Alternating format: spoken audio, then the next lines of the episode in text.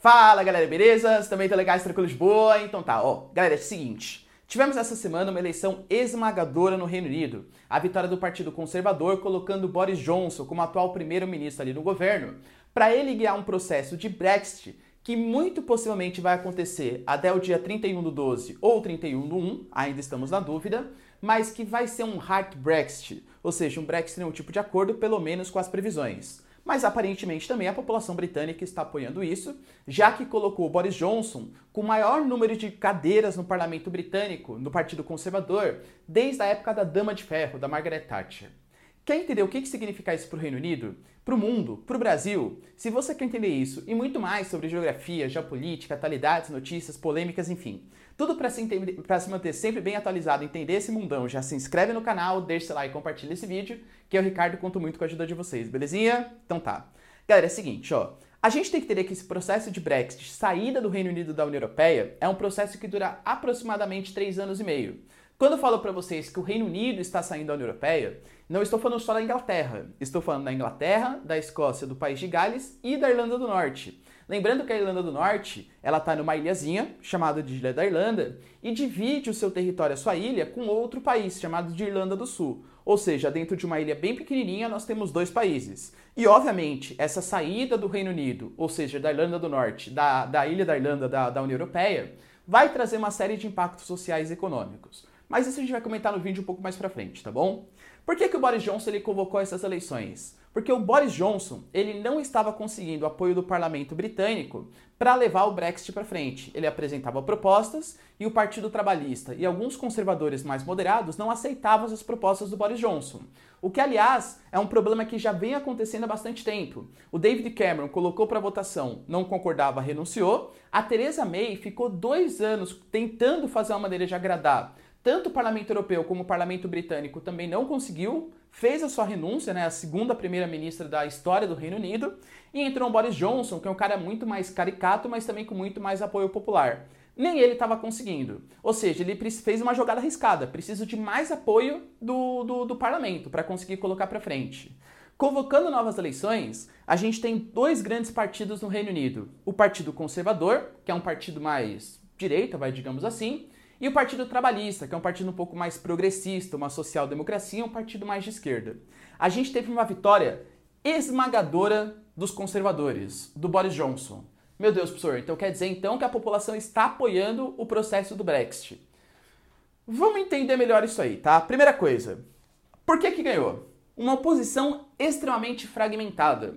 Dentro do Partido Trabalhista, eu considerei uma opção bastante errada eles não colocaram somente um cara mais moderado, um cara que queria fazer uma nova votação, um novo plebiscito para saber se a população apoiava o Brexit. Eles colocaram, sabe o quê? Um cara que estava afim não só de fazer uma nova votação, mas de interferir muito na economia. Uma postura que se aparenta muito, né? Se, se assemelha muito aos mais socialistas da União Europeia. Então, proposta de nacionalização de empresas, intervenção do Estado, é, aumento dos impostos, tudo isso que a população do Reino Unido, talvez desde a época da Margaret Thatcher, enxergue com maus olhos, percebe? Mais uma esquerda na União Europeia.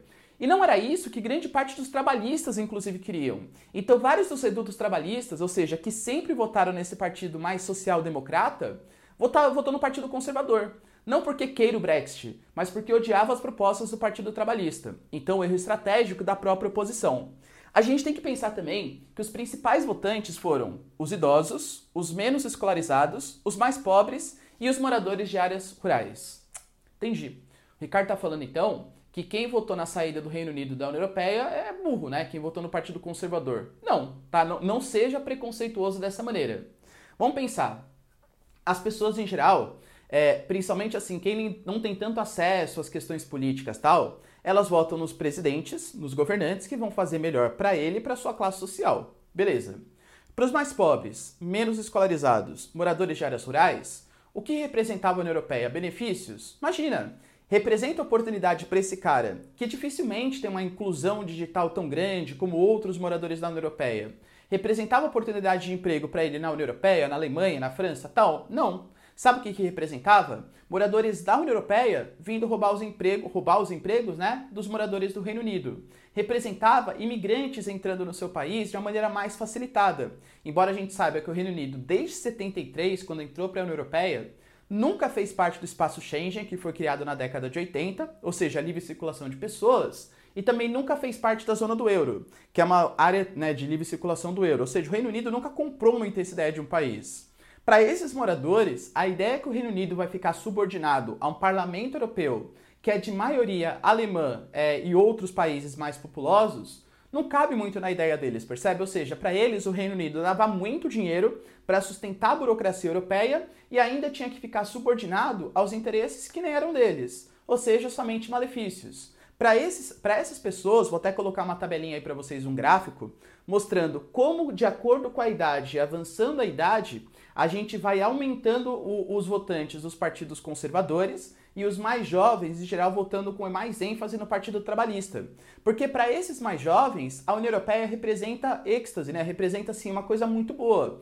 Possibilidade de emprego, intercâmbio cultural, aumento das exportações. Então são visões de mundo completamente diferentes. Mas esteja bem claro que pessoas de 60 anos ou mais definiram qual vai ser o futuro da própria, do próprio Reino Unido, né? Porque eles não querem uma nova votação, eles querem sair da União Europeia.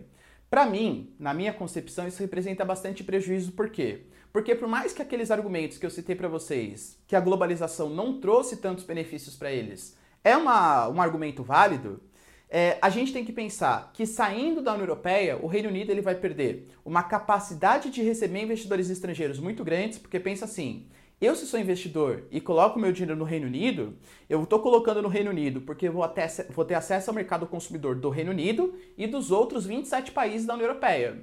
Com o Reino Unido sozinho, o papo é outro. Será que eu tenho tão, tanto interesse em colocar meus investimentos no Reino Unido, só tendo acesso ao mercado consumidor do Reino Unido?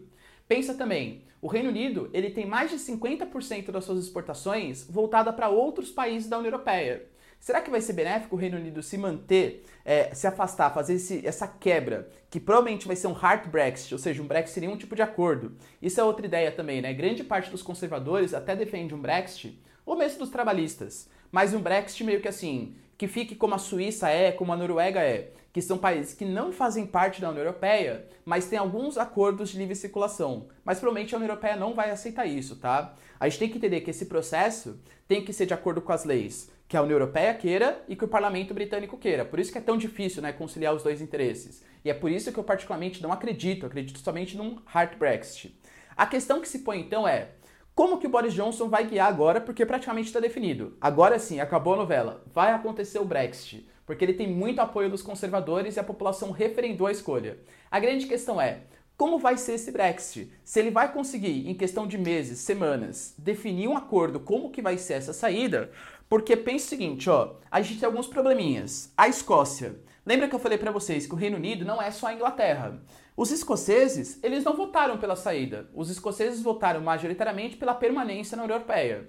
A Escócia já teve referendo, já teve plebiscitos é, há anos atrás, quase se separando do Reino Unido. E agora, será que eles vão se separar, sim ou não? Pode ser, galera. E a Irlanda do Norte, lembra que eu falei para vocês?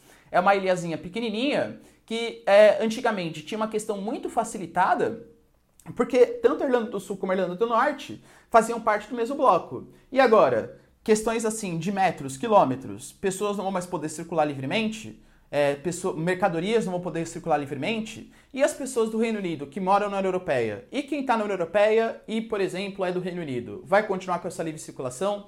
Então existem vários pontos ainda a serem debatidos. Vai ser muito maléfico se acontecer um hard Brexit penso eu.